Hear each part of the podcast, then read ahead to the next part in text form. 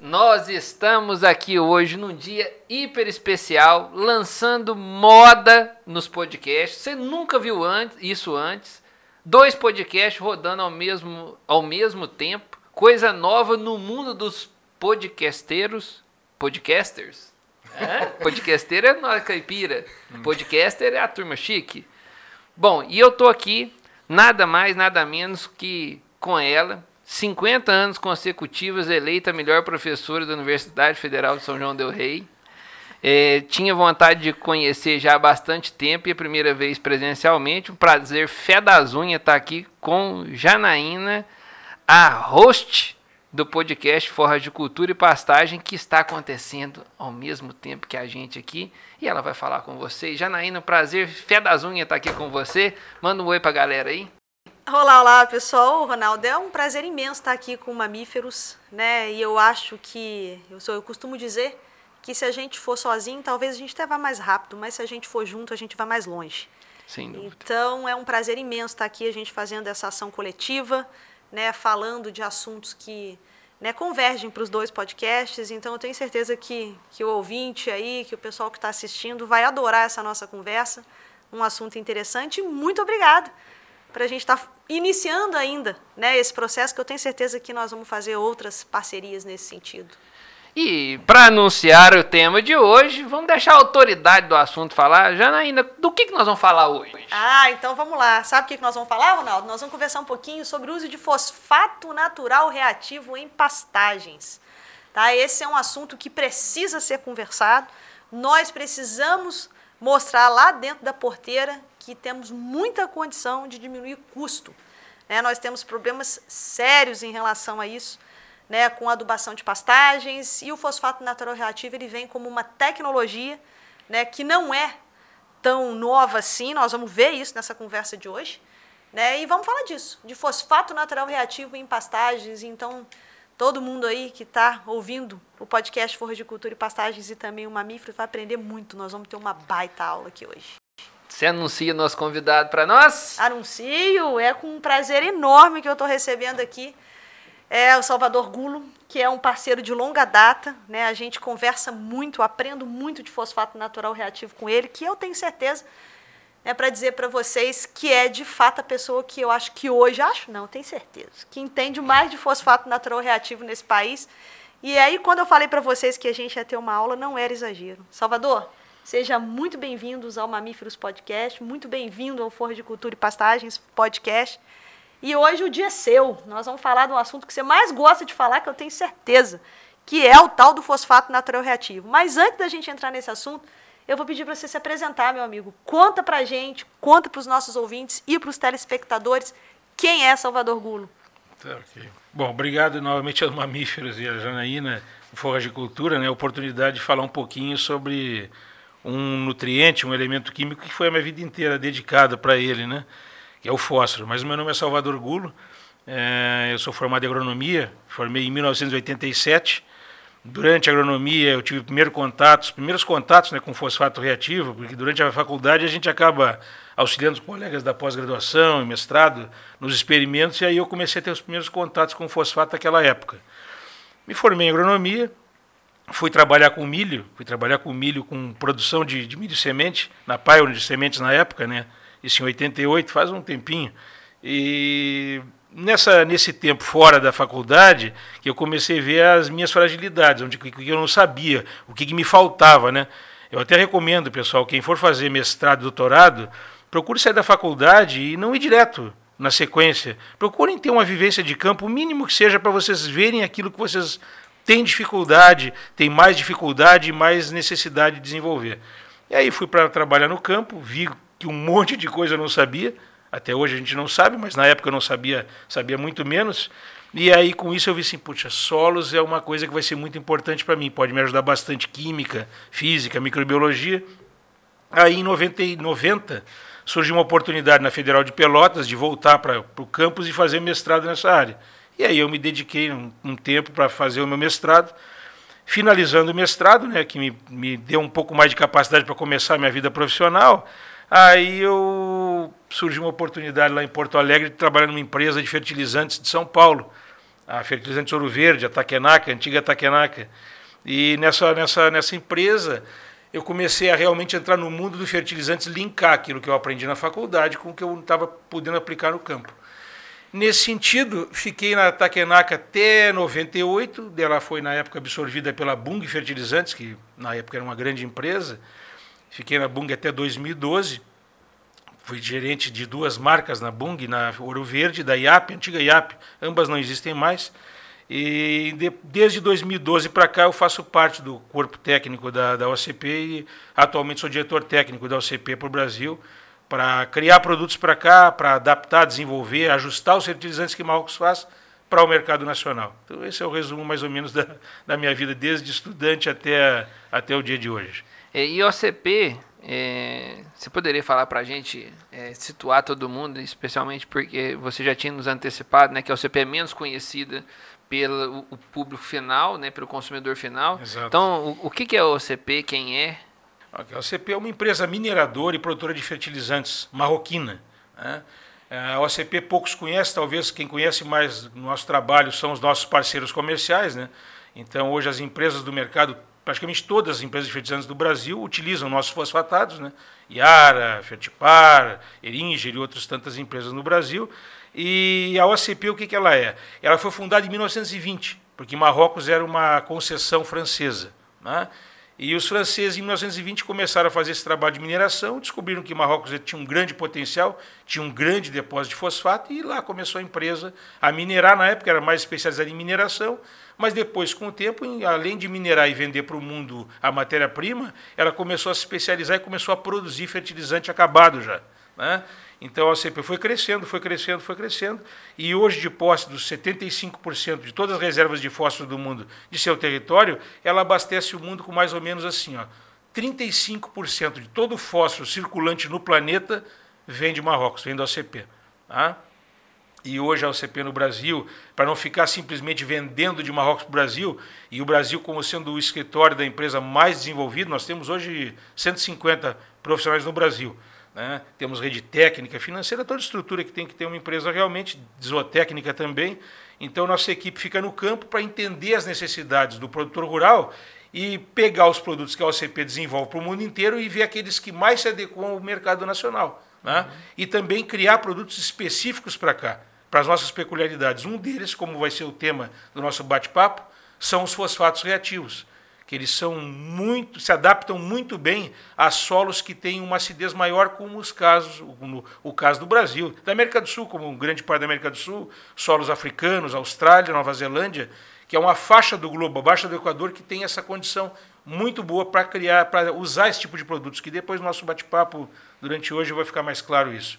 Então, resumidamente, a OCP, ela tem 104 anos quase de, de atuação no mercado, e hoje nós estamos nas principais regiões agrícolas e dando suporte para os nossos parceiros comerciais. Para vocês que sempre pensaram que a pecuária brasileira precisava de um salvador, então você não sai daí porque hoje o homem está aqui para poder ajudar a gente. E eu tô aqui também com o bigodudo mais sedutor desse podcast, Samuel, que tá doido para falar um oi para vocês. Abre a caixa de ferramenta aí, Samuel. Manda brasa, vai. Como é que vocês estão hoje? Tá tudo em paz? Bom, vocês estão vendo aqui que hoje o time está com uma, um peso gigantesco para falar sobre a parte de fertilizantes e, e pastagens pelo Brasil afora. É, só tenho é, elogios para todo mundo que está aqui e a gente precisa de, de aproveitar bastante. Então, realmente não saia, não saia do, do nosso podcast, né? E daqui a pouquinho é, nós vamos pedir para vocês todos, quem quiser já adiantar, já pode ir curtindo e compartilhando com todo mundo por aí. Vamos lá, deixa eu só fazer uma pergunta, Ronaldo. Salvador, 10, quer dizer que vocês hoje, dentro da OCP, é, vocês estão com a sua equipe de campo ajudando os parceiros comerciais, mas vocês têm algum centro de pesquisa, alguma coisa desse tipo? Como é, como é que funciona a estrutura da OCP no Brasil hoje? A OCP, para o Brasil tem um grande problema logístico, todo mundo sabe disso. Então é difícil muitas vezes o fertilizante chegar na ponta, especialmente no segundo semestre. Isso é complicado. Tem filas de porto de 40 dias que oneram muito o custo do fertilizante final, porque a maioria do que o Brasil utiliza é importado. Infelizmente, a gente não tem no território né, produtos, matéria-prima suficiente para abastecer o mercado. Então, a CP, o que ela fez? Criou filiais pelo Brasil inteiro e ela importa no primeiro semestre fertilizante, estoca dentro do Brasil, aqui, e aí o nosso parceiro, em vez de ter que esperar 40 dias no segundo semestre na fila, ele vai encontrar o produto dentro do território nacional. Tem um custo para isso? Tem um custo, mas o custo é muito menor do que ele ficar 40 dias o navio boiando com fertilizante para descarregar. A multa é muito grande diária. Então, para ofertar, para abastecer nossos parceiros e, consequentemente, o produtor final, nós criamos as filiais. E para dar suporte aos nossos parceiros, para dar essa cobertura toda, nós temos um time técnico no Brasil inteiro. Tá? Ah, inclusive, hoje está presente uma colega nossa, Tânia, aqui, que faz parte do time de São Paulo e Minas Gerais. E esse time técnico faz o quê? são oito agrônomos e dois zootecnistas, né, todos com especialização, mestrado e doutorado, eles são especialistas para quê? Para orientar o produtor a utilizar o produto da melhor forma possível. Não adianta você produzir um fertilizante se você não sabe utilizar, ou a pessoa que vai comprar não sabe utilizar. E muitas vezes, como nós não atendemos diretamente à ponta, não chega o produto na ponta, e nós vendemos para o nosso parceiro, muito daquilo que nós criamos e desenvolvemos não chega ao produtor rural, ele nem sonha que existe. Então, talvez no nosso bate-papo de hoje, a gente possa falar algumas coisas em termos de fertilizante fosfatado que já existe e que muitas vezes ele não sabe que existe. Hoje ele vai poder saber que tem essa opção e vai poder pedir para aquela empresa que o atende. Tem várias no mercado que, consequentemente, vão atendê-lo. Então, é mais ou menos isso. A gente armazena produto aqui, nós temos uma estrutura de técnica que dá todo o suporte ao nosso parceiro. E, para complementar, nós temos pesquisas pelo Brasil inteiro, mas não, não temos centro de pesquisa, como a tua pergunta inicial. Nós fazemos o quê? Nós temos parceria com as Embrapas, universidades pelo Brasil inteiro, e esses parceiros nossos é que têm um centro de pesquisa específico. Então a gente traz os produtos, testa, compara com aquilo que o mercado já utiliza e tenta criar alguma coisa mais eficiente, mais interessante e, se possível, com custo menor para atender o mercado. Mas em termos de estrutura física de pesquisa, nós contamos com nossos parceiros. A Universidade Federal de São João do Rio é uma delas, tá? mas nós temos, além dela, temos outras pelo Brasil, inclusive a Embrapa, parceiros de pesquisa nossos. Mais ou menos o resumo da ópera é esse.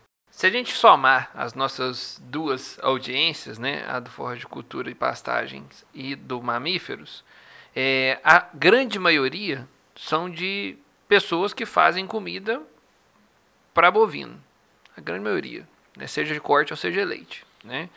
É, e acho que nós precisamos agora de situar esse pessoal, antes da gente começar propriamente no tema, né? o nosso primeiro passo é situar o pessoal, a importância do fósforo para a produção de comida para bovino. Né? A importância do fósforo para pastagem, é, porque né, nossa autoridade Janaína é, fez essa provocação do tema voltado para o fósforo.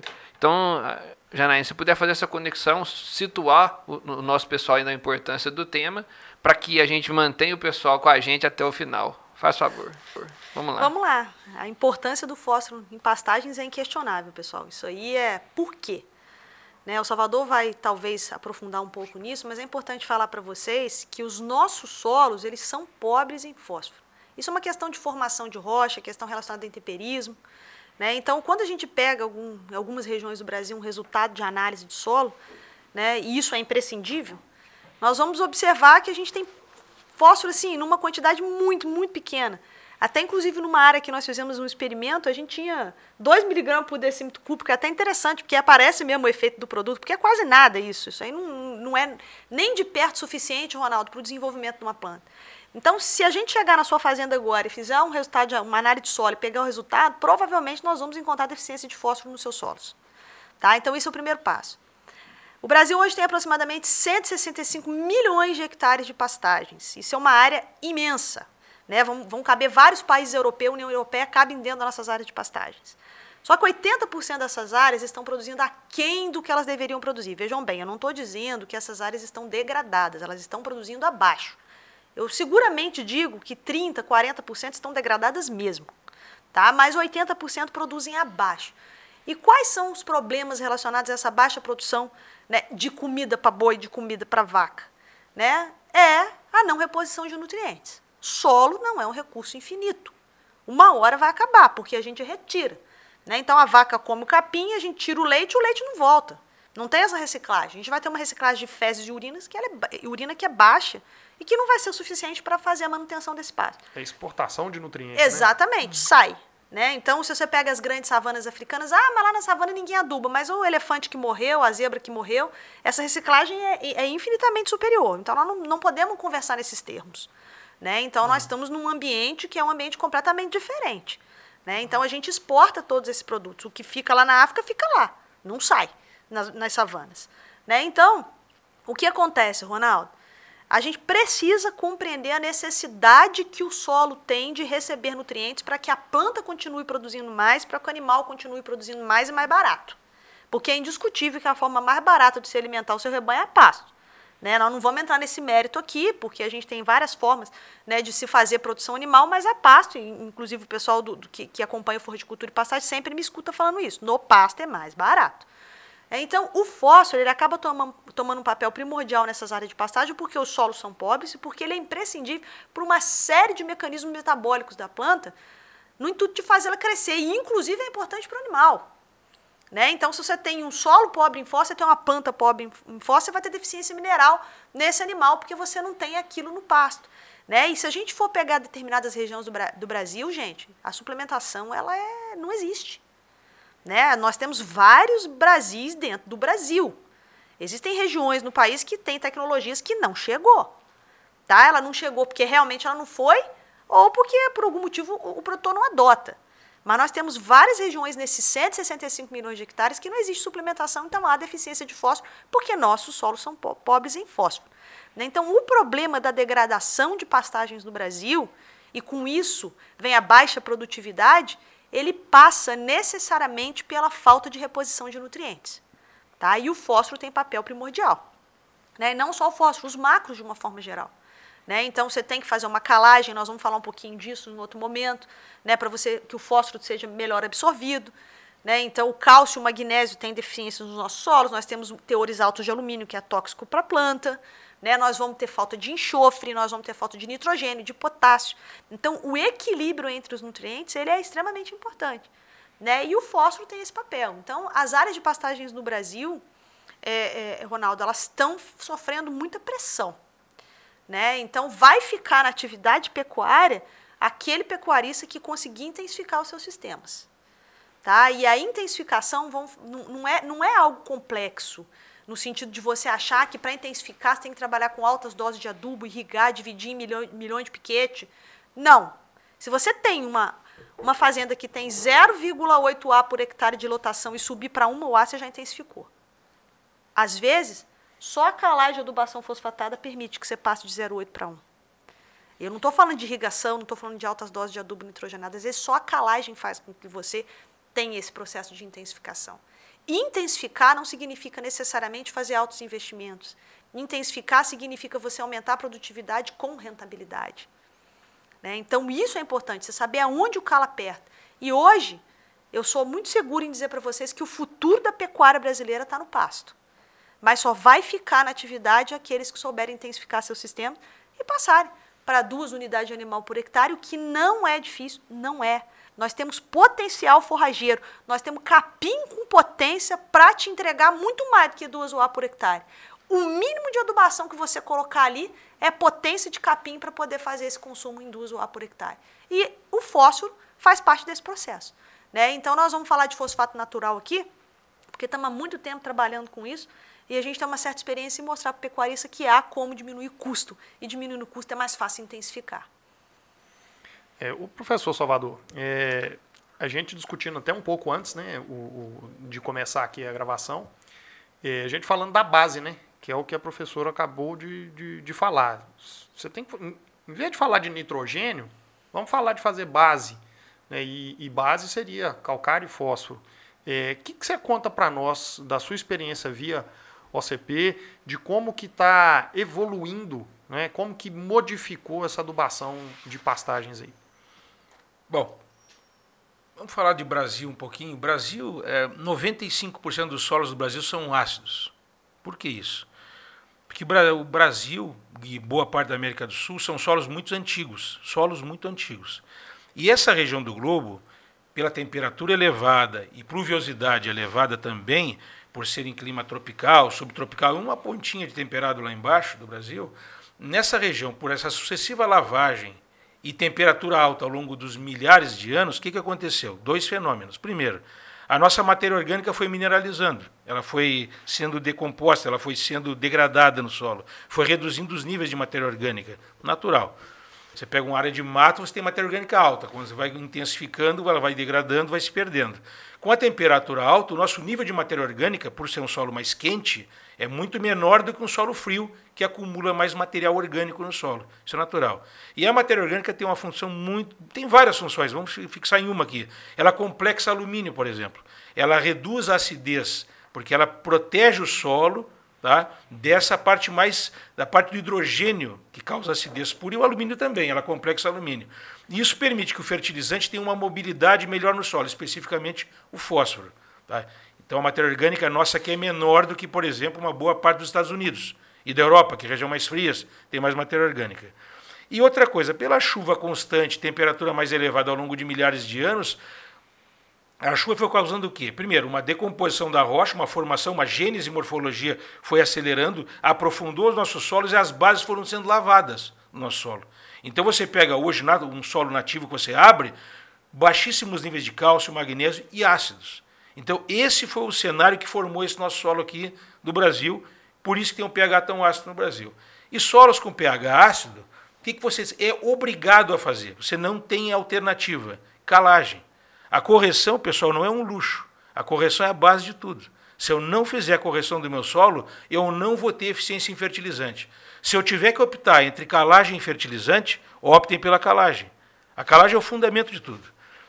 Ok? O que a calagem faz? A calagem cria um ambiente propício para o sistema radicular da planta poder crescer, poder se desenvolver, se aprofundar, aumentar a malha de raízes. Então isso facilita que a planta consiga absorver muito mais água, muito mais nutriente, mesmo sem eu colocar, ela vai conseguir explorar melhor o que já tem no solo. Então calagem é fundamental. E por esse fenômeno de formação de solo ácido, que é o nosso caso aqui do Brasil, eu sou obrigado a fazer o que também? Fosfatagem. Qualquer boletim que você pegar de qualquer região do Brasil, duas coisas são fundamentos: calagem e fosfatagem. Está escrito lá. Em qualquer boletim. Pega o de São Paulo, pega a quinta aproximação de Minas, pega o do Espírito Santo, pega o CEPLAC do Norte e Nordeste, pega a rede oficial de laboratórios do Rio Grande do Sul, pega o boletim do Paraná, pega o do Cerrado, feito pelo CPAC lá do PADEF, lá de Planaltina. Todos eles falam o quê? Fosfatagem, calagem primeiro, depois fosfatagem. Não tem como fugir disso, porque é a base. São dois elementos, a calagem e a fosfatagem, que você às vezes não enxerga na planta, porque fazem a raiz, está embaixo do solo, mas é a boca da planta que você está proporcionando aumentar. Então, isso é o fundamento. Se eu tiver uma boa boca, boca da planta para absorver nutrientes, eu vou ter muito maior eficiência nos fertilizantes que eu vou estar colocando. Então, calagem é fundamental. E segundo, fosfatagem para repor aquilo que não tem. E por que, que não tem fósforo no solo? Justamente pelo seguinte: quando houve aquela lavagem que eu falei do solo, de cálcio, das bases, e o pH baixou, o fósforo disponível, porque o fósforo, quando está em solução, ele é um ânion, é negativa a carga dele. E o ferro e alumínio que está no solo, manganês também, é um cátion mamão com mel, né? Ânion com cátion vai se ligar. Então o fósforo dos nossos solos acabou se ligando e com o tempo acabou ficando complexado, foi sendo absorvido, depois ele precipitou, então por isso que os níveis do solo, quando você abre uma área nova hoje, é 1 miligrama ou até menos por hectare, por, por decímetro cúbico de solo, muito baixo. Então você é obrigado a fazer essas duas operações, calagem primeiro e fosfatagem, para depois colocar os demais nutrientes. Você vai ter benefício nos demais nutrientes. É, tem um gráfico do Malavolta, se eu não me engano, de 70 Exato. É. e Exato. alguma coisa, né? Que mostra. Manual de Química Agrícola, você é... vai encontrar lá. Isso é um fundamento antigo, mas está lá. É. Mostrando isso. Da década mudou, de 70. Né? Não mudou. não tem como mudar. Uma coisa importante. Você tem que manter o pH mais ou menos entre 5,5 e 6,5. 5,5 a 6 é o que mais ou menos o Brasil inteiro utiliza hoje. Uhum. Porque também nós temos que pensar no seguinte: não é só pensar, por exemplo, se eu tiver um solo muito ácido, eu vou ter abundância de micronutrientes no solo, que são fundamentais: zinco, cobre, manganês, eu vou ter em abundância no solo. Se eu tiver o pH muito elevado, mais elevado, eu vou ter os macronutrientes disponíveis no solo. Só que eu tenho que achar um equilíbrio disso aí. Por quê? Porque micronutriente é caro hoje. Ah, mas você faz uma adubação foliar, você compra um fertilizante com micronutriente, mas quanto te aumenta em tonelada o preço? 100 dólares? 120 dólares, 150 dólares por tonelada. Então, por que, a gente não pode trabalhar com equilíbrio? O que, que é o equilíbrio? Você não precisa nem corrigir demais e também não pode, de forma alguma, trabalhar com solo ácido. Então, por isso que a maioria dos solos hoje trabalha com pH entre 5,5 e 6. Por quê? Eu consigo conviver com macro e micronutriente de uma maneira mais adequada e equilibrada. O pessoal culpa muito o alumínio. O alumínio é tóxico realmente. Uhum. O alumínio é tóxico quando ele passa de 10% de participação na CTC. Começa a afetar a planta. Tá? Chegando a 25, ele é inviável, a planta não consegue desenvolver. Então, se você fizer uma correção, uma calagem e uma gessagem também, se puder fazer, para pegar esse alumínio lá de baixo, você consegue reduzir a participação desse alumínio, tá? mas não precisa zerar o alumínio do solo. Tá certo? Olha, isso é importante. Ainda Por quê? mais para forrageiro. Ainda mais para forrageiro, para uma braquiária, por exemplo, que é super é. resistente, tolerante. Por que eu não preciso zerar o alumínio? Porque se você zerar o alumínio, você zera o zinco. Você zera o cobre também, porque eles são idênticos. Então a gente pensa no alumínio e esquece que está fazendo. Ah, mas depois você complementa. Sim, você complementa com tudo, desde que tenha dinheiro. Por que eu não trabalho com equilíbrio, com uma dose correta de calagem, para poder manter um nível baixo de alumínio, que não é, não é tóxico, não me afeta em nada, e algum nível de zinco e cobre, por exemplo, manganês, para poder manter a planta. Não só o pasto, mas também as culturas de grão normais. Então, é muito importante esse equilíbrio, esse, esse, cuidado na correção do solo. Não ser excessiva também, porque eu vou ter problema sério com o micronutriente, que é caríssimo. É só uma sugestão para quem vai começar o processo começar bem, para evitar excesso. Excesso em qualquer sentido é ruim. Salvador, chegamos num momento importantíssimo aqui, a hora da gente faturar, sabe? Aqui a gente ah, tá vende. Opa! Também. Aqui a, a, diferença da nossa venda é que a nossa venda não tem transação monetária. A nossa venda é venda de informação, vender a ideia tá só certo. mesmo, entendeu? Então a gente. É, o momento que a gente faz uma parada para chamar a sua atenção para você que ainda não está inscrito no canal do Forra de Cultura e Pastagem, meu filho, você não sabe o que você está perdendo. Você trabalha com vaca, você trabalha com gado de corte, você não se inscreveu no canal, não ativou o sininho ainda, você vai ficar por fora das últimas coisas que tem sobre fazer comida para gado, meu amigo. Então vai lá, chucha o dedo no botão, corre lá, segue a Janaína, segue o Forra de Cultura e Pastagem. E se você não está seguindo os mamíferos ainda, eu ó, já ouvi falar que todo mundo que não segue os mamíferos não casa. Oh, porque é uma galera que já não quer seguir mesmo. Não, então, é, é, e, e aquele que está planejando ser solteiro e não segue os mamíferos, não sei se você me entendeu, não namora. Olha, essa praga é pesada, entendeu? hein, meu Então, povo? assim, é, é, tipo aquela do brinde que, que, você tem que brindar antes da cerveja, então vai acontecer com você. Então para tudo, segue a gente, se inscreve no canal, corre lá nas redes sociais, do Mamíferos Podcast, na rede social do Forra de Cultura e Pastagem. Como é que o, cara faz para te achar lá, Janaína? Só digitar no Google lá, Forra de Cultura e Pastagem, você vai achar tudo. Vai achar YouTube, vai achar Instagram, vai achar podcast, até TikTok. Só não faço dancinha, hein, meu? Vocês viram, cês viram a, a, a, ostentação. Se você digitar Forra de Cultura e Pastagem, você vai encontrar com ela, entendeu? Exatamente. Entenderam o, o, o drama? Não, não é ostentação, não. É usar todas as formas possíveis para levar informação e tecnologia para o pessoal, gente. Eu ocupei as redes sociais com Forra de Cultura e Pastagem para isso. O autoridade. Autoridade máxima. E agora, pessoal, notícia quentíssima aqui. É, dos nossos bastidores. Nós também temos TikTok agora. Eu vou começar a fazer assim também. Pronto, agora vai ter dancinha. Vai ter dancinha também. Daqui uns dias nós tamo, vamos ter que fazer dancinha também. Bom, é, e é, não posso deixar de chamar a atenção de vocês, na medida do possível. Compartilhe esse conteúdo nos grupos de WhatsApp dos seus amigos aí que tem essa demanda por esse episódio e por aquele episódio que você mais gostou, ajuda a gente a conteúdo e fazer diferença na bovinocultura leiteira. Fecha parênteses e na bovinocultura de corte e na produção de comida para vacas, né? E para bovinos e outros mais. E quando se fala de fertilidade de solo, eu acho que nós estamos falando de produzir comida para o mundo, né? Então, esse episódio talvez seja importante de impulsionar para qualquer agricultor que você conheça, né? Qualquer Exatamente. agropecuarista que você conheça. Fecha parênteses, volta para nossa prosa aqui. Nós estamos falando do fósforo especificamente hoje. E, é, pessoal, eu vamos. Nossa, a missão minha do Samuel aqui é tentar trazer a conversa do especialista, fazer ela ficar mais palatável, digestível, é, mais fácil de entender para o, o a nossa audiência. Nossa audiência, nós temos muitos estudantes, um público principalmente de 25 a 35 anos, no caso do, do, do mamíferos que a gente tem o dado, né? Não sei se a Janaína já chegou a analisar já, isso. Já analisei. A minha, o meu público, a maioria, Salva, só para você saber, está entre 35 e 42 anos. A, a maioria do, do pessoal e a maioria é pecuarista que escuta o Forro de Cultura e Passagem, muito técnico. O pessoal vai para dentro das porteiras uhum. aí escutando a gente no carro, né? Um abraço para todo mundo que muito, muito que tá é, então assim temos um time técnico, tem a galera é, a sucessão das fazendas, né? Boa parte da sucessão das fazendas. Temos muitos produtores que é, gostam desse assunto, então assim, é um público muito diverso. Nós não temos uma concentração exata, assim, falar assim, ó, a maioria é técnicos, ou a maioria são produtores tal. É um público muito diverso. Impressionante. Quem mais escuta podcast, o, o Mamíferos mora em São Paulo, capital. É engraçado. Em número de pessoas. Então, assim, o vizinho de Salvador lá, o é povo. É coisa. É, é, e, e, e, nós temos gente que já nos escuta em todos os estados. Então, assim, é, é podemos dizer que altamente democrático aí, né? Chega tudo quanto é lugar. E dito isso, né, a gente tem que tentar é, é, fazer com que isso fique mais próximo do entendimento do pessoal.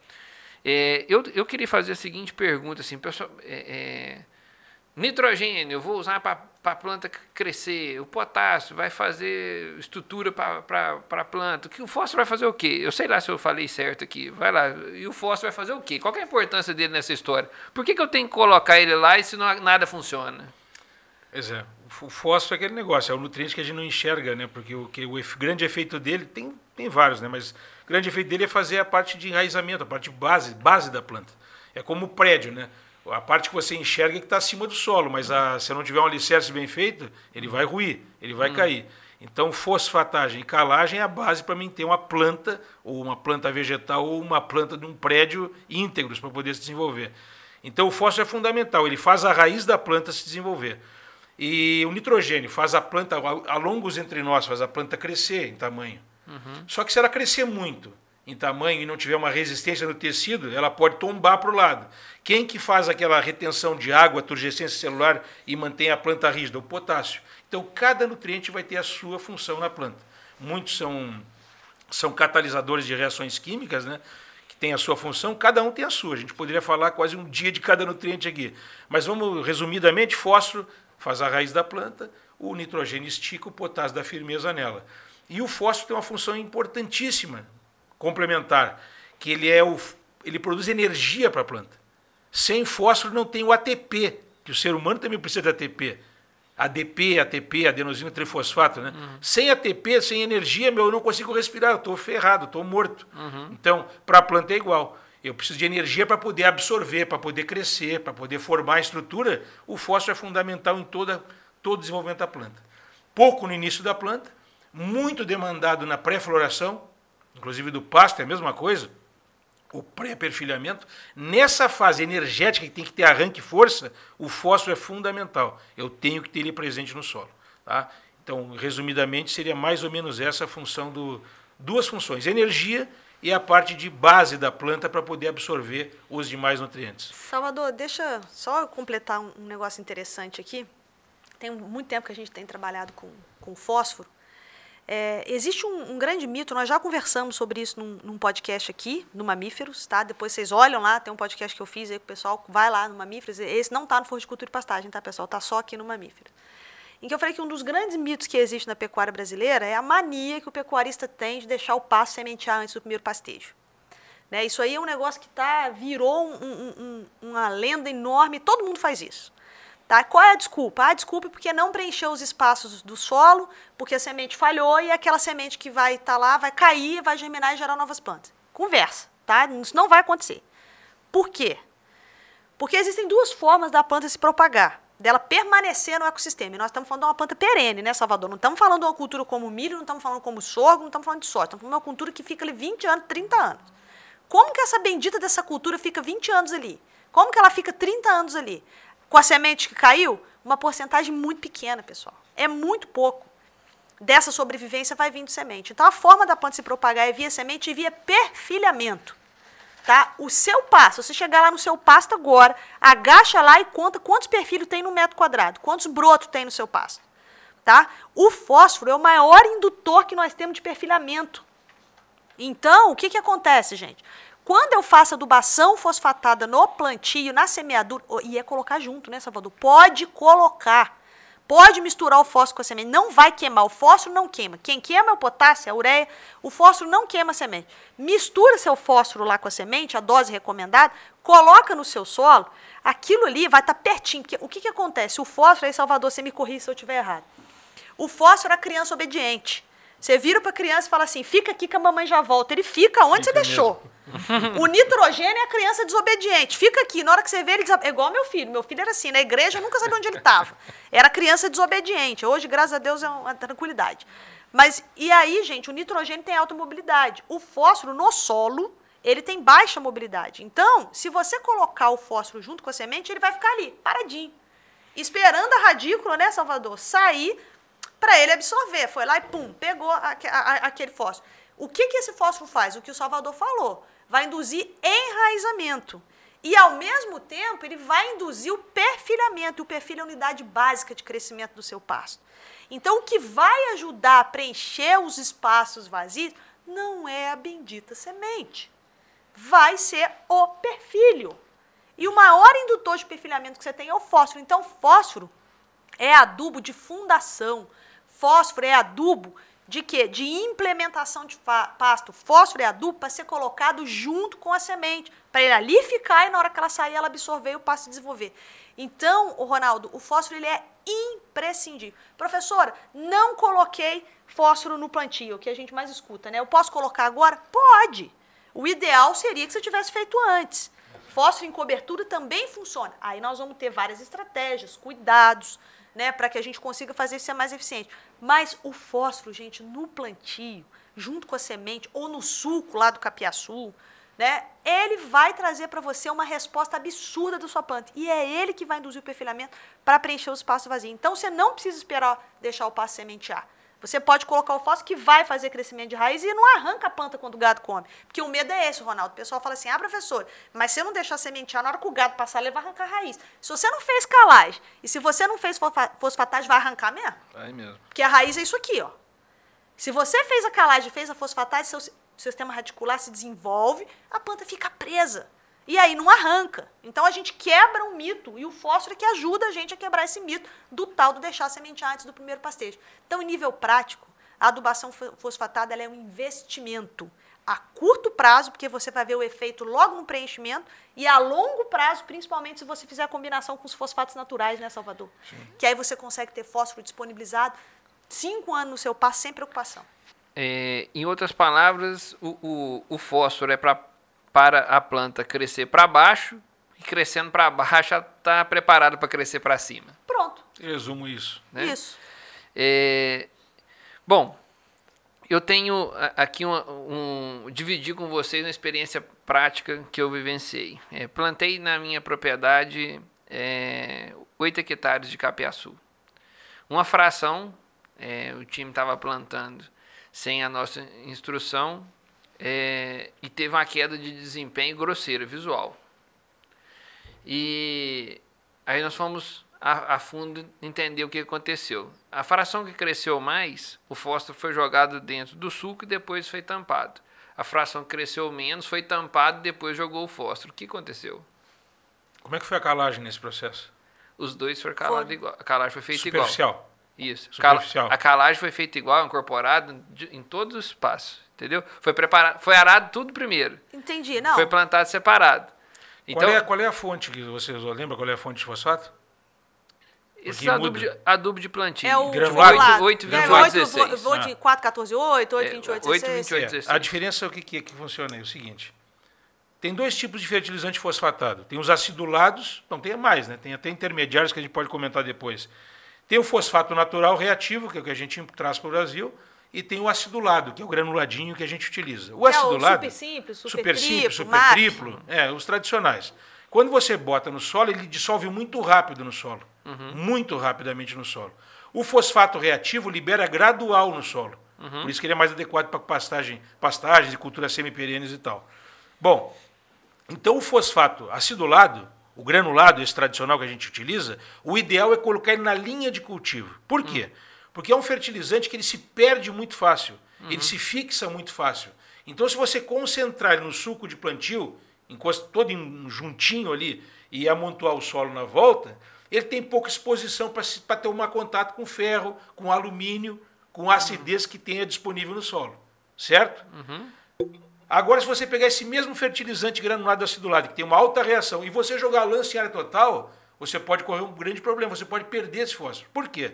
Você aumenta a área de exposição dele para encontrar o quem? Ferro, alumínio, Foi que o são que os fixadores. Foi o que aconteceu. Foi, lan- Então- foi É. a lança mesmo, foi jogada Então, a lança. é, É isso. Agora, se eu pensar em fosfato reativo, aí eu tenho a opção de jogar. É, é, é bom para fosfato reativo jogar lanço. Uhum. Porque ele tem que ter contato com o solo. O solo é que vai acabar fazendo a dissolução dele.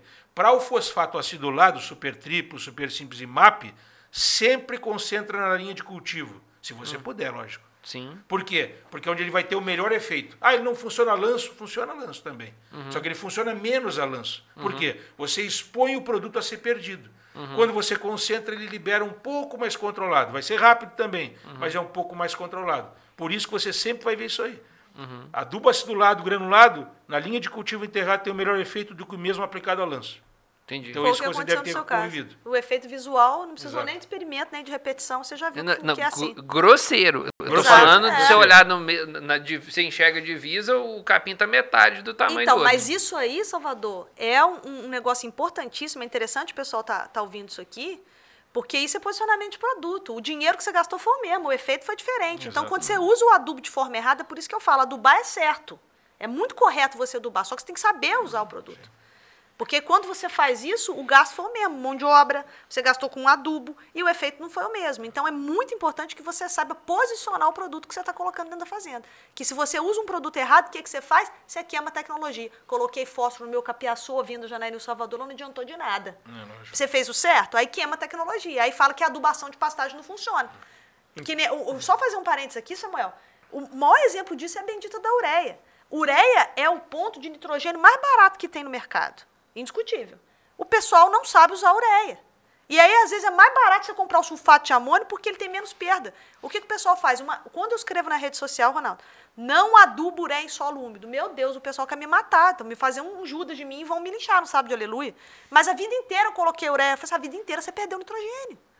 Porque a vida inteira você colocou ureia em solo úmido. Ureia é para ser aplicado em solo seco, senão você vai ter perda de nitrogênio.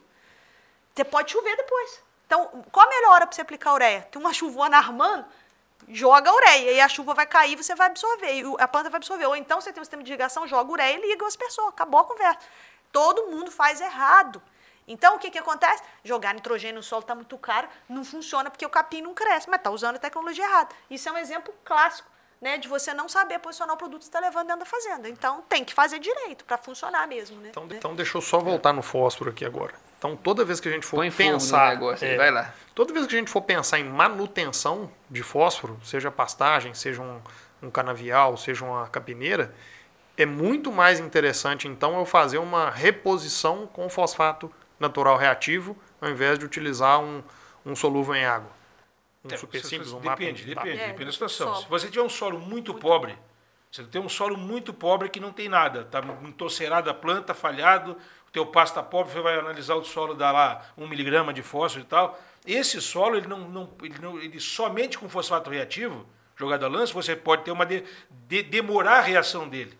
Então, o que, que é ideal? Você colocar uma parte, pelo menos, do tradicional. Por quê? O tradicional é uma injeção na veia. Você vai dar aquela arrancada na planta. E você pode, depois de fazer isso, você pode fazer a manutenção, se você quiser, com uma fonte com liberação gradual, que é o caso do fosfato reativo. Tá certo? Então tem, tem opções que você pode jogar, ou o acidulado ou o fosfato reativo. Mas aí, professor, você, você me fez uma pensar aqui num, num- num detalhe importante. Toda vez que a gente vai fazer a análise de solo, que a gente sempre deve fazer a adubação de acordo com a análise de solo. Sempre. Eu tenho três fósforos diferentes lá na análise.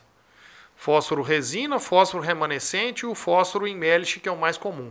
Sim. E aí, o que, que você me diz? Eu, eu faço, eu peço para fazer a análise e é, com que resultado? Com qual dos três ou com os três? Boa pergunta. Excelente. Se você souber usar os, os três extratores aí que eu estou fazendo, você pode usar qualquer um deles. Quando eu fizer com fósforo em melis, me basear no fósforo em melis, sou obrigado a ter textura do solo. Eu tenho que ter análise de textura. Eu tenho que saber se é argiloso, se é mediano ou se é arenoso. Só um parênteses então, Salvador. Pessoal, quando for fazer análise de solo, não pede análise básica só química, não é isso, Salva? Pede a física. física. Isso é um, uma coisa importante para falar para vocês, que todo mundo só pede a basicona, pede a completa também para ver micro, que aí também vem a física para a gente poder fazer a conta do fósforo. Então vamos lá. Isso é importantíssimo. Análise, tem... o... análise física, pessoal, pode fazer uma vez só, viu? É, não precisa fazer todo ano. Faz uma vez só, porque dificilmente vai mudar. A não sei que só seja lavado por uma enxurrada não. que levou para o rio a tua argila, a fração coloidal. Mas se pensar de maneira uma análise física que você faz, você fica anos sem se preocupar, ou até nem faz mais. A química sim que é periódica. Mas então, quando fizer o MELIS, tem que ter análise de textura junto. Porque aí você faz a calibração pela, pela combinação textura com MELIS. Ok? Ele puro, ele pode me enganar. Por que, que ele pode me enganar? Porque o extrator de MELIS é um extrator mais ácido. Então ele pode, quando você prepara a amostra no grau, pra, no laboratório, vamos dizer assim, Sim. quando você vai, vai analisar o produto, se você pegar simplesmente, e por acaso nessa área você aplicou um fosfato nacional aqui, uma rocha brasileira, né, que tem baixíssima solubilidade. Você aplicou lá esse material e tem resíduo nessa amostra de solo que você vai analisar, quando você faz análise com extrator de Melish, ele vai dissolver essa rocha que é insolúvel, que está presente, mas não está disponível. Então ele pode te enganar. Então o extrator Melish ele tem esse risco, é esse problema, de utilizá-lo nessa situação. Então eu recomendo, se puder fazer, sempre usar resina ou fósforo remanescente que é o mesmo processo. São muito mais precisos, eles representam muito mais aquele fósforo que realmente está disponível no solo. O análise de Melish pode te levar ao erro, pode te levar ao erro. Isso é um problema, porque, de novo, quando ele faz a extração em laboratório, ele pode estar solubilizando fosfato que não está disponível para a planta. E você vai achar que está. Aí você reduz a dose de adubação e você tem um problema. Tá bom? Então, se puder, aqui, aqui em Minas é o fósforo remanescente. É. Na maioria do Brasil hoje, todos, a maioria já utiliza bastante resina. É uma análise mais cara. Sim, do sim. que um Melish, que é, Melish você faz em qualquer lugar. Só que o Melish mal utilizado pode ser um baita do problema para você. É, então, tanto faz eu, eu fazer a minha recomendação com resina ou remanescente. Os sim. valores seriam são semelhantes. excelentes. Os dois são uma, excelentes para recomendação. Você não vai correr o risco que corre o Melish, por exemplo. E o, e o fosfato natural reativo ele vai aparecer mais ou menos na minha análise é, quando eu faço que tipo de análise dessa de solo? Fosfato natural, qualquer fosfato natural reativo ou nacional, como tem uma fração dele que não está não tá solúvel ainda, quando você analisa com o Merish de novo, ele vai te dar uma superestimativa, vai te mostrar mais do que realmente tem disponível. Então, sempre que você usar um fosfato natural no solo, ou reativo ou nacional, usa análise de resina ou fósforo remanescente. Você não vai incorrer no erro. Perfeito. Senão você pode se enganar, não por, por porque quer, mas pode se enganar pela, pelo resultado de análise. E como que é essa, essa liberação lenta do fosfato natural reativo? Por que, que ele libera devagar? Vamos falar do solúvel primeiro, do, do, do lado tradicional. Você pega um super simples, um super triplo, você colocou no solo, ele está dissolvendo imediatamente, porque ele é solúvel em água. Uhum. Então ele não quer saber se a planta está absorvendo, ele não quer saber de nada, ele está dissolvendo, passando para a solução. Por isso que um fosfato solúvel, um tradicional, ele começa a fixar no momento da aplicação. Tem um trabalho do Novaes muito interessante, de 85, 1985, feito por Viçosa, que ele mostra isso. Ele aplicar, aplicaram fosfatos em várias doses no solo e começaram a ver a fixação ao longo do tempo, quanto ele ia fixando. Então, nesse trabalho, não, não, não trouxe aqui, mas dá para falar especificamente, ele coloca uma hora e meia depois que ele aplicou o fosfato, ele começa a ver altas fixações já, uma hora e meia depois de aplicado, é muito rápido. Uma hora e meia depois, tua semente nem sonhou em fazer nada, nem, nem emitir raiz, e você já está tendo fixação. Ou seja, você tem muito mais área de solo para fixar do que planta para absorver. Então, por isso que a gente tem que pensar bem, será que não vale a pena utilizar uma fonte que dê tempo para a planta crescer? Enraizar, emitir raiz e começar a crescer para realmente demandar. Então, por isso que a gente fala sempre, nem sempre fosfato reativo é 100% correto. Nem sempre o acidulado, triplo, simples, o MAP é 100% correto. Com certeza a combinação dos dois, em alguma proporção, isso é o mais correto, porque isso vai acompanhar a marcha de absorção da planta ao longo do ciclo. Combinação de fontes. Se eu tenho um solo mais pobre, eu vou botar mais o tradicional, o acidulado, o MAP, DAP triplo e menos reativo. Se eu tenho um solo um pouco mais fértil, eu posso usar mais reativo e menos MAP, DAP triplo. E esse, esse negócio que o senhor está falando é importante também, porque às vezes a gente tem altas recomendações de fósforo, porque nossos solos são pobres, as recomendações são altas. Né? O adubo está caro. Então, quanto mais você coloca, maior a chance de fixação, que é o fósforo não está disponível para a planta. Quando o Salvador fala que em fixar fósforo é isso, ele não está disponível para a planta. O maior, né, o maior competidor com a planta pelo fósforo é o próprio solo. Né, a competição ali é acirrada. É desigual. É. O solo tem uma vantagem enorme. Então você coloca uma dose altíssima de, de MAP, uma dose altíssima de super simples, de super triplo, a possibilidade de você não estar tá colocando aqueles 90 pontos, 120 pontos que você queria colocar é enorme. Né? Então, por isso a combinação é, é, importante.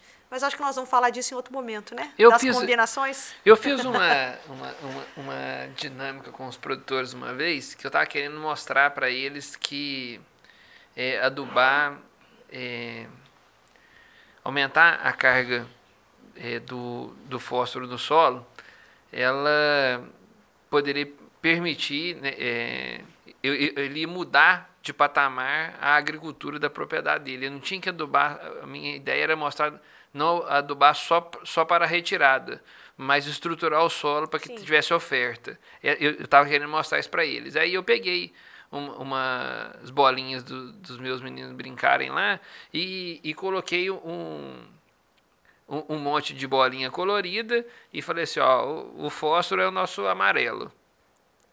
Aí tinha diminuído a carga das bolinhas amarelas e falei que assim, fiz 10 tentativas para uma pessoa que não estava enxergando tirar uma bolinha amarela. Então chutando, tirou duas. E aí eu fui peguei as bolinhas amarelas que eu tinha tirado tudo, joguei lá dentro, aumentei a quantidade de bolinha amarela e aí ele foi conseguiu lá tirar seis é, em 10 tentativas. É, a mensagem que eu queria passar para ele é que se eu, eu, não, eu não poderia preparar o solo só para extração, eu tinha que ter um, um, um excedente para poder tornar mais fácil para a planta acessar. Eu estava falando bobagem? Não. Por isso que nos boletins falam em fosfatagem. O que, que é fosfatagem? É? Fosfatagem é você criar um lastro no solo, ou seja, jogar fósforo no solo, não pensando naquela cultura naquele momento simplesmente criar um lastro no solo para quando você colocar o fósforo de manutenção, o solo está preparado com menor chance de fixar, de perder esse fósforo. Então, o que, que a gente costuma fazer? Você aplica fosfato reativo, que tem um custo barato de fósforo. Você aplica, vamos pensar na abertura diária, para pasta ou para soja ou para milho, tanto faz. Abertura diária. Vou começar minha pastagem, ou a minha soja, ou meu milho ou algodão, não interessa. Você joga uma fonte cara? Não, você joga uma fonte barata no solo, um fosfato reativo, você aplica em área total, certo? Incorpora, se possível, nessa camada. Estou preparando para iniciar o meu uhum. processo de plantio direto depois. Mas ou joga por cima, tanto faz. Uma dose alta para quê? Esse fósforo que cair ali, que tem um custo menor, ele vai encontrar os fixadores, que são aqueles que prendem o fósforo antes da planta. Vão encontrar o ferro que está no solo, vão encontrar o alumínio que está no solo. Então eu jogo uma fonte mais barata, ela vai se ligar nessa, nesses caras aqui, vai lastrear o solo para quando você colocar o fósforo para aquela cultura que você quer realmente de manutenção, para aquele momento, eu ter mais chance de chegar na planta. Por quê? Porque esse aqui já se perdeu. Ele perdeu e ele meio selou o solo, preparou a cancha. Para quando você botar a dose de manutenção, ela conseguir andar e encontrar menos fixadores, menos ferro e menos alumínio no caminho e chegar na raiz da planta. então é um lastro, está certo isso aí. E a vantagem... Você protege o solo com uma fonte mais em conta. E aí, quando a fonte cara chega, ela não vai ser fixada, não vai, porque já tem fósforo Vai ter menor chance de fixar, vai reduzir a fixação bastante. Então, tem fundamento que você pensou. Está tudo se, se você não quiser levar ferro, você tem que fazer fosfatagem. É isso que eu estava traduzindo, facilitar para vocês entenderem. É, é, eu tenho outra pergunta ainda dentro desse contexto. Eu, na condição de veterinário, eu posso, eu sou da turma que pode falar mais bobagem aqui, né? da mesa eu sou que pode falar mais besteira. Mas é, fiz escola técnica também e, e, lembro da história de que o, o, o é o menino obediente aí, ou seja, ele movimenta menos no solo. Nessa história toda, é, vamos, vamos tentar sensibilizar o pessoal aqui se de fato faz sentido ou não incorporar. Vou fazer uma fosfatagem, quero melhorar meu solo. Estou diante de um solo que está muito ruim em fósforo. É, é, compensa o empenho de incorporar o solo nessa primeira entrada de transformação? Ou seja, é, eu estou consciente, meu pasto está degradado, eu vou fazer uma abertura diária, eu quero colocar, plantar capiaçu, porque você vai ficar perene lá, etc. Tal. Essa entrada, na hora de fazer essa entrada, eu estou decidido que do jeito que está, está péssimo, e eu quero, fazer, eu quero fazer uma conversão. O empenho em incorporar fósforo, isso é importante ou pode jogar por cima que dá na mesma? Vou te explicar o que é bom, tá? Que é o melhor, vamos dizer assim. Em primeiro lugar, vamos falar assim, ó, antes do fósforo, calagem, certo? Primeiro Beleza. tem que fazer correção do solo para depois eu fazer a fosfatagem. Primeira tem calagem, um intervalo entre elas? Depende da chuva. Mas assim, normalmente dois, três meses aí, se deixa de tempo que é para chover, o calcário hidrolisar, se quebrar, começar a baixar no solo, deixar uma condição de, co de correção de pH mais ou menos adequada para depois entrar com fósforo. Podemos falar de na casa de 20 milímetros? É 20 milímetros ou mais, que aí você consegue ter uma lâmina d'água suficiente para arrastar uhum. arrastar o calcário para baixo. É, depende da capacidade de campo é, do depende do né? tipo de vai solo. Vai depender o solo, mais argiloso, solo mais, mais arenoso pesado, segura, exato. demora mais, um exato. solo mais argiloso segura uhum. mais e vai, vai poder solubilizar mais rápido. Né? Então, até quando alguém pergunta quantos dias ou quantos milímetros, eu falo depende, né? Ah, tá respondendo depende porque não sabe, mas não depende, Salvo, porque depende, depende. 20 milímetros por solo arenoso pode não ser o suficiente. Depende uhum. da capacidade de campo, né, do, do, do solo. Eu, eu assim, para não ter erro, 100 milímetros que qualquer solo é, vai, não, aí, aí vai, vai solubilizar, baixo, entendeu? vai então não vai, ter, não vai ter problema, né? Porque calcário não depende de tempo, né, Salvo? Porque, ah, 30 dias depois da calagem você faz a fosfatagem, 90 dias, não sei, se não caiu uma gota d'água, não vai adiantar você esperar não. nem 120. Exato. Então depende de chuva, assim. Sempre mas... depois da chuva. Sempre, sempre, sempre. Calagem primeiro, depois fosfatagem. Ah, mas eu não vou aplicar você não é obrigado a botar fósforo e cálcio mesmo, fosfato e calcário, fosfatagem e calagem no mesmo ano. Você pode botar calagem antes. O... Calagem é feita a cada, cada 4, 5 anos, normalmente. O ideal, né? nem todo mundo faz isso. É o ideal. Fosfatagem você pode desencontrar se você teve alguma preocupação. Mas vamos pensar no teu caso. Eu quero reformar meu pasto. Eu vi que não dá, que está péssima a situação. O que, que é o ideal de fazer? Se eu puder fazer, logicamente. Primeiro, você tem que calcular a dose de calcário correta para poder corrigir esse teu pH que você tem que elevar. Aí você faz o quê? Você aplica o calcário, você revolve, você, você mistura ele no solo. Se você passar uma grade, você sabe, grade, né? E disco, passa o discão lá incorpora esse calcário para ba baixo, se puder incorporar uns 40 centímetros. Ideal fazer isso aí. Você joga o calcário, incorpora o calcário. Quando você vai passar aquela grade mais leve, mais aberta, só para nivelar, porque você não vai plantar não, a semente naquele cucuruto uhum. todo. Tem que dar uma nivelada. Então o calcário aplicou, incorporou profundo. Quando vai nivelar, aquela última gradezinha, que só mexe com a superfície, você joga o fosfato. Uhum. Aí você põe o fosfato naquela fase final. Por quê? Porque se você botar o fosfato de 0 a 40, a chance de você botar ele no meio do ferro, do alumínio que está lá embaixo, é enorme. Então faz o quê? Aplica o calcário em área total e o fosfato só no finzinho. Uhum. Só no fim, quando vai nivelar. Então a chance de contato é menor com esses fixadores do solo, que é o ferro, alumínio, manganês e assim por diante. Então isso é o ideal, fazer esse preparo, essa base, para depois você semear e ir embora.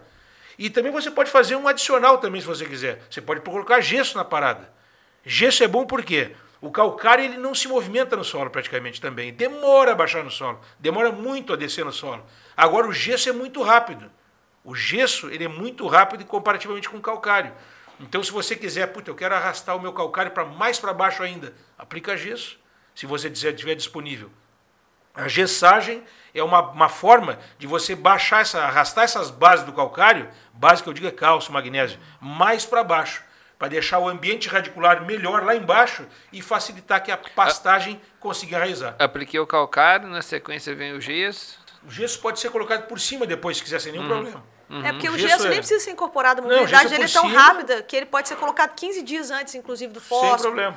Uhum. É, o pessoal às vezes bota até junto com o calcário para poder aproveitar Sim. a operação, né? Mas aí uhum. lembrando que gesso não corrige pH em profundidade. Ele só vai levar cálcio e vai neutralizar o alumínio. Exato lá em camadas mais profundas, né? E tem que tomar cuidado com gesso em solos muito arenosos, que senão pode lixiviar um monte de base, por exemplo, Nós potássio. Exato. Né? O gesso em solo muito arenoso ele tem que ser feito com muita cautela, porque senão carrega potássio lá para a conchinchina. É, seguir as recomendações nos boletins é, que nós tem temos, tudo. tem lá quanto que dose de gesso, e o gesso depende do teor de argila. De novo, por isso que a textura do solo tem que ter pelo menos Uma Uma, análise de textura tem que ter na vida para poder recomendar gessagem. Se eu não souber e botar uma dose cavalar de gesso numa areia, Dá cara, eu vou causar um transtorno no solo danado. Limpa ele. É, vai, não vai, Lava não tudo. vai limpar tudo, mas vai gastar muito, então vai afastar da semente que está lá em cima, muitas vezes. Então tem que ter esse cuidado. Isso é fundamental, esse cuidado aí, tá? É, é, eu tenho uma- mais uma pergunta é, que também eu tenho visto. Eu tenho visto muitos agricultores, quando vai fazer essa intervenção no solo, especialmente abertura de terra, é, utilizando doses de calcário por, pouco conservadoras. Né? É, o pessoal pegou quinta aproximação, meteu o fogo nele e vamos multiplicar por cinco vezes. É, gente usando 10, 15 toneladas de calcário por hectare. O que aconteceu com esse povo? Esse pessoal ficou doido ou eles aqui estão no caminho certo? Depende, vamos pensar. Tudo depende, né? Tudo depende. Mas vamos pensar o que o calcário em excesso faz no solo. Primeiro, o calcário em excesso no solo, ele faz a dispersão da argila que a gente fala. Vamos pensar assim, ó. Eu tenho um solo com teor de argila de X% lá. A argila é aquela parte mais fininha, que geralmente colore o solo, da cor, a fração coloidal. Se eu boto uma dose de calcário muito elevada, excessivamente elevada, não, não usando a recomendação oficial, vai causar dispersão da argila. O que é dispersão da argila? A argila fica, que a gente fala no solo, floculada, fica acumulada no solo, estruturada no solo a argila. Se eu botar muito calcário, ela dispersa e vai para a solução, para a água do solo. Aí cai uma chuvarada, a minha argila vai para o rio. Aí eu olho o meu rio, tá vermelhão lá. Ou seja, a minha fração nobre do solo está no rio, foi embora. Calcário em excesso faz isso, dispersão da argila. Eu não quero fazer isso. É loucura fazer isso aí. Então eu não posso colocar em excesso, porque eu vou causar uma dispersão da argila. Então use a recomendação oficial. Não botem, ah, mas está preço bom, cara, preço bom, então usa a dose, quer guardar no campo lá, guarda ele num canto para depois utilizar, mas não aplique excessivamente. Você, olha onde você aplica o calcário, onde você eh, depois da calcário, como é que fica o solo embaixo? Nasce alguma coisa ali? Você já viu a pilha de calcário embaixo, Aham. quando você tira, como é que está ali esterilizado? Está estéreo aquilo ali. Então, bom não é, né? Excesso não é bom. Então, não adianta colocar um excesso de calcário. Outra coisa, ele mineraliza a matéria orgânica. Ele estimula, calcário em excesso, bactéria do solo. Bactéria, tem as bactérias boas e tem as bactérias patogênicas. Será que é bom estimular a bactéria patogênica e criar doença? Acho que não, né? Ele desestimula a micorriza, que é um fungo que aumenta o sistema radicular da planta de absorver nutrientes. Ele desestimula, porque a micorriza ela vive melhor, desenvolve mais num solo mais ácido. Não que eu tenha que deixar o solo fritando. Mas se eu botar excessivamente calcário, eu vou desestimular a micorriza. Então a planta reduz muito a área de poder absorver nutriente e água. Também não é bom. Então, além de tudo que eu te falei tecnicamente, tem o custo. Será que vale a pena eu fazer É. tudo isso aí para me lascar? Acho que não vale a E pena, né? O, o Salvador, o pessoal da agricultura às vezes eleva a saturação de base acima da exigência da planta. E o pessoal da pecuária está entrando nessa onda. Aí chega perguntando para mim: ah, professora, eu posso. ah, Pânico, por exemplo. A gente for pensar aí num, no Mombaça, num Zuri, um Paredão, um Miyagi. Ah, professora, eu posso levar a saturação por base para 80? O pessoal da agricultura eleva a saturação de base para 80. Existem trabalhos publicados. Tá? É, eu falo isso nas minhas aulas, já tem é, vídeos no YouTube que eu mostro essa tabela, no Instagram é, que já comprovam que se eu elevo a saturação por base, por exemplo, a braquiária, ela vai ter uma exigência de saturação por base de 35% ali de saturação por base. né? Então eu chego lá, vejo o V por cento na minha análise de solo, se tiver 35, eu não preciso fazer calagem. Cálcio e magnésio estão ok, está acima de 1,5, a relação entre eles está boa, não preciso fazer calagem. Não, mas eu quero garantir fazer isso que, que, que você falou, Samuel, de, de fazer, preparar o, o, o- deixar o solo a mais tempo, por longo prazo. Só que aí é a questão do custo. Não faz a menor diferença na produtividade da- dos capins de nenhum deles. Tá? Tem es- estudos para braquiária e para pânico. Não faz diferença você levar a saturação por base, a- por base acima do exigido. Não faz. Você está garantindo mais cálcio, mais magnésio, um, um- um intervalo de tempo maior, só que na produtividade da lavoura ele não vai fazer efeito. Tá, da uma lavoura eu não demanda, sei, né? da lavoura eu não sei, desculpa, do, do capim. Não, mas tá? é. É, não vai tem uma fazer demanda diferença. nutricional. Cálcio e magnésio, além de base, é um nutriente. Se você botar em excesso, cara, tem um equilíbrio entre os, entre os nutrientes na planta. Tem um equilíbrio. Eu- eu a planta absorve quantos quilos de. tantos quilos de cálcio, magnésio, potássio, fósforo por tonelada de massa seca produzida. Tem um número X Tem um ali. limite. Não adianta você colocar mais. Você vai colocar, vai causar um desequilíbrio. Sem falar no fato de sumir com o micronutriente. Se você botar uma calagem desse nível absurdo aí, você vai sumir com o micronutriente. Se você tem bastante dinheiro para complementar depois com zinco, cobre, manganês em cobertura, com fertilizante foliar em pasto, que eu acho que é difícil colocar. Mas você pode fazer, ou pagar um excedente no fertilizante para colocar micronutriente no fertilizante base, colocar um super simples micrado, É, ou, que- também que dá. Mas compensa eu neutralizar para depois eu reaplicar? Qual é a- o senso da E- coisa? O e isso- equilíbrio. o e Isso equilíbrio vem sem- sendo utilizado a galope na agricultura, né? É, É, eu, eu de, de- agricultura nem vou te falar, Ronaldo. Eu sei que agora o pessoal da pecuária, como a gente está sempre no laço da agricultura aí, tá com Aham. essa história de aumentar a saturação por base para 80% para plantar braquiária. Pelo amor de Deus, me dá o dinheiro que eu faço umas pesquisas boas na universidade. É porque tá sobrando, né? É, e, e- e no pasto, assim, é, é, eu tava nessa aula de levar para 80% aí, Aí, né? ó, tá vendo? Então, é, é, nós dois aqui assistimos essa aula Ou várias vezes. várias vezes.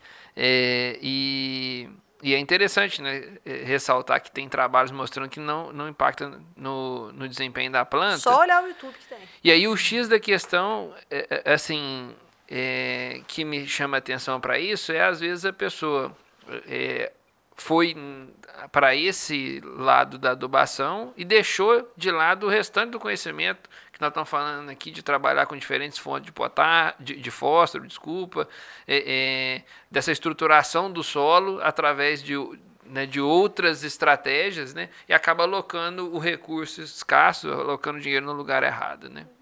Não, o pior de tudo é o cara fazer isso, eleva a saturação por base para 80%, coloca fósforo, até às vezes a combinação, Salvador, e não sabe manejar. Antes de adubar um pasto, tem que aprender a manejar. Porque não adianta absolutamente nada se elevar uma saturação por base para 80, fazer tudo bonitinho e depois não saber colher. Então, numa escala de prioridade, gente, manejar pasto vem primeiro do que adubar. É fundamental. Então, é o principal. E esse é o grande gargalo da nossa pecuária. E, e essa história que, né, que é tradicional da gente falar que a vaca passa fome, é, então você pensa né, que a, competição pela, pela comida é grande, como até na terra, né? A gente brinca que é, tem muitos lugares por aí que a vaca tá passando batom, né? A gente fez até um, um, um- a gente já fez uma um artigo disso na revista nossa, a revista chama Força Leiteira, chamando a vaca passando batom, que seria ela colocando a boca na terra vermelha, né? É- é, e aí, eu acho que dá para poder fazer até um, é é um tema para Ah. chamar a Janaína de novo. Bora lá. É que acho que dá pra gente poder ressaltar essa questão do manejo da pastagem. Pessoal, tanta prosa boa que passou uma hora e a gente não viu o tempo, o, o, o tempo passar. E eu acho assim, nós temos aí é, amplas discussões ainda ao redor da pauta. É, e, e eu queria né, provocá-los aqui para a gente poder fazer um, um- considerações finais do que nós tratamos até agora, para que a gente possa abrir uma segunda etapa com o pessoal, porque o pessoal pode cansar, né? Uma hora escutando nós falando aqui, e a gente abre um, com um novo episódio com a, a turma. Podemos fazer assim? Claro, podemos sim. um apanhado do que nós, nós falamos até agora, nossa autoridade do dia e convidado do dia Salvador, é, da- do papo nosso até o momento, que destaque você gostaria de passar para a nossa audiência? Importante talvez deixar, né, nessa primeira parte, é a gente falar o seguinte. Primeiro, calagem é fundamental.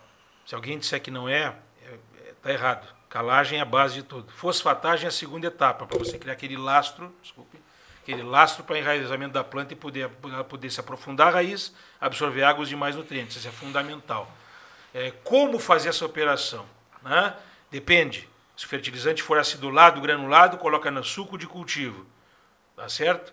A lanço, não. Não se faz isso com fertilizante acidulado. Com fosfato reativo eu posso jogar lanço? Devo até, porque ele tem muito mais contato com o solo.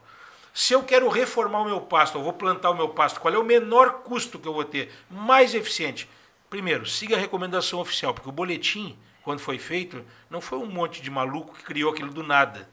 Foi feito conta, cálculo, experimento. Quando você faz um boletim técnico de uma região, ele foi com uma base numa gama enorme de experimentos em todos os tipos de solo que cada estado faz. E nós aqui em Minas temos excelentes universidades, todos participaram disso, para criar o boletim. Ah, mas é a quinta aproximação. Cara, tem uma baita no fundamento. Alguma atualização de dose tem que ser feita? Tem, mas ela é uma base muito boa. Então não adianta colocar excesso em cima dela achando que eu vou ter vantagem. E se eu quiser fazer o meu menor custo para fazer um plantio ou reforma de pasto, o que, que é? Calagem incorporada profunda quando vou nivelar, boto fosfato superficial. Se possível, fosfato reativo, que tem custo menor, para lastrear o solo, para quando eu aplicar o meu ou fosfato reativo ou super simples ou super triplo, ele está protegido essa camada superficial, onde a raizinha vai começar a se desenvolver, e esse fosfato que eu aplicar em manutenção vai ter uma sobrevida, uma longevidade maior. Isso é o resumo, vai ter economia de custo, vai ser a melhor vantagem que eu vou ter, vai ser isso aí. Corte mais lindo que dá isso, Darius. Meu coração aqui tá. É esse, de é. boa. Ficar um bom corte mesmo. É, Janaína, suas considerações aí em relação ao que nós tratamos até o momento? É, Dá tem muita coisa para falar, né? Não. Nós já temos muito papo para bater aqui. O que eu queria deixar dessa primeira parte é o seguinte, pessoal: o fósforo ele não é luxo, ele é necessidade. Se a gente quiser falar de pastos produtivos, competitivos e uma pecuária rentável e lucrativa, nós temos que fazer reposição de nutrientes. Então, o fundamental é que a gente conheça o nosso solo.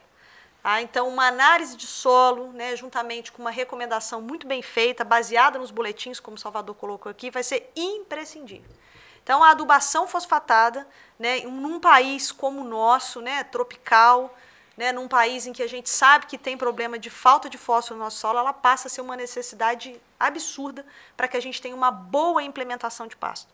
Tá? Então, o fósforo ele vai ajudar no enraizamento, ele vai ajudar no perfilhamento e vai fazer com que a gente tenha uma maior produtividade, mais espaços vazios no solo preenchido, menos competição com planta invasora, né, e tendo essa boa formação. Porque tudo começa na formação, Ronaldo. Se a gente faz uma formação de pasto mal feita, sem a calagem, sem a fosfatagem, esse pasto vai se arrastar e daqui a cinco anos você está voltando lá para reformar a mesma área. Isso não combina com uma pecuária competitiva.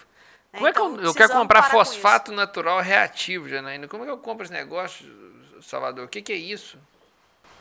Fosfato natural reativo eh, você encontra no mercado através de alguns parceiros nossos que já comercializam fertilizante, né, fosfato.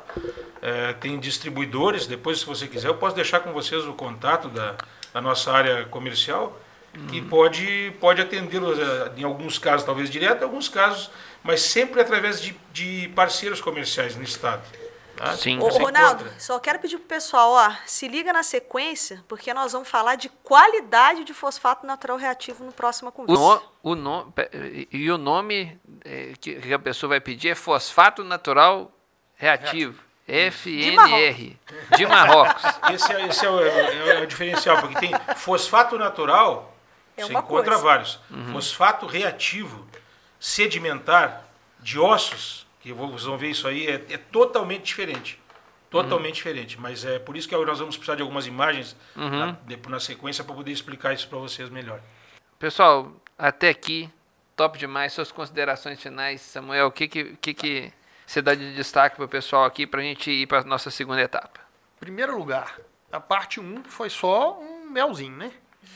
A parte 2 que vem muito conteúdo, muita coisa técnica, muito bacana. É, mas até agora, minha consideração seria para duas, duas categorias de, de ouvinte ou de Ah, mamíferos. gostei do assistente. É, do mamíferos e do forragiculturas e pastagem é, para você produtor, não faça fundação sem buscar um bom técnico. E para os técnicos que estão aqui, bom, bora consumir o conteúdo que o Forragiculturas e Pastagens e que o Mamíferos oferece e estude para que você consiga fazer uma boa recomendação de fundação, seja para agricultura, seja para pastagem, seja para canavial, seja para qualquer cultura. Vamos fazer um negócio bacana para que a gente seja realmente muito competitivo aí no mercado. E, e eu tenho né, uma consideração aqui, é, com tudo que vocês trouxeram para a gente, é, de que a minha percepção, você vai falar, a gente vai trabalhar pasto como uma cultura perene, com custo de implantação se tornando cada vez mais significativo, em processo de intensificação, onde a gente coloca cerca que dificulta manejo futuro, intervenção de máquina no, no futuro, especialmente se tratando de pequenos produtores. É, é, e também falando de, de capim, por exemplo, é, nós estamos falando de cultura perene. Então eu, é, é, eu vejo que essa intervenção inicial, onde o uso das, das estratégias que vocês trouxeram para a gente, né? Imagina, você vai fazer uma, vai fazer uma, vai formar um pasto X qualquer e negligencia colocar calcário no, no pasto. Depois, como é que você conserta isso? Entendeu? É, é, vai arar tudo de novo, vai passar por cima de tudo de novo, vai enterrar aquela semente 40 centímetros lá, que, que, que, loucura que é essa, né? Então, ou seja, necessidade é, de calcário e necessidade da fosfatagem. E o uso do fosfato que você está nos trazendo mais barato do que é, o, o, uso desses adubos convencionais, é, em percentual, dá para a gente já, já trazer aqui? Eu não sei termos de custo, mas deve custar, sei lá... 50% mais barato que o outro? Não né? sei 50%, acho que uns 30% mais barato por ponto de nutriente, por ponto de fósforo. Entendi. Mas é uma diferença grande de, uhum. de investimento. Então, assim, nós estamos falando de valores muito, é significativamente mais barato, né, da proximidade aí é, de 30% mais barato você utilizar é, um, um, fosfato desse que, é, nas, usando as palavras do Salvador, que vai dar lastro para o outro adubo funcionar, usando às vezes uma palavra até mais simplificada para vocês, assim, é, entra competindo com tudo que poderia impedir o fósforo de ser utilizado, ele entra né, ajustando o solo para quando você vier adubando, adubação de manutenção ou adubação de extração do solo, para que o seu solo tenha maior desempenho. Então, olha, vocês são dicas altamente práticas, gente. O que foi falado aqui é, é, é pega e cola lá, bota para funcionar. Né? Você quer ter resultado, é, do jeito que você está fazendo não está legal. Você quer ter resultado, muda o jeito que você está fazendo. Né? Se você continuar fazendo a mesma coisa, você não vai ter um resultado diferente. Né? Então, é, é, eu achei muito prática a nossa conversa aqui até agora e tem muito mais coisa boa para vocês, para não perder a tradição. O brinde para nós encerrar essa parte. Esperamos vocês no nosso próximo episódio.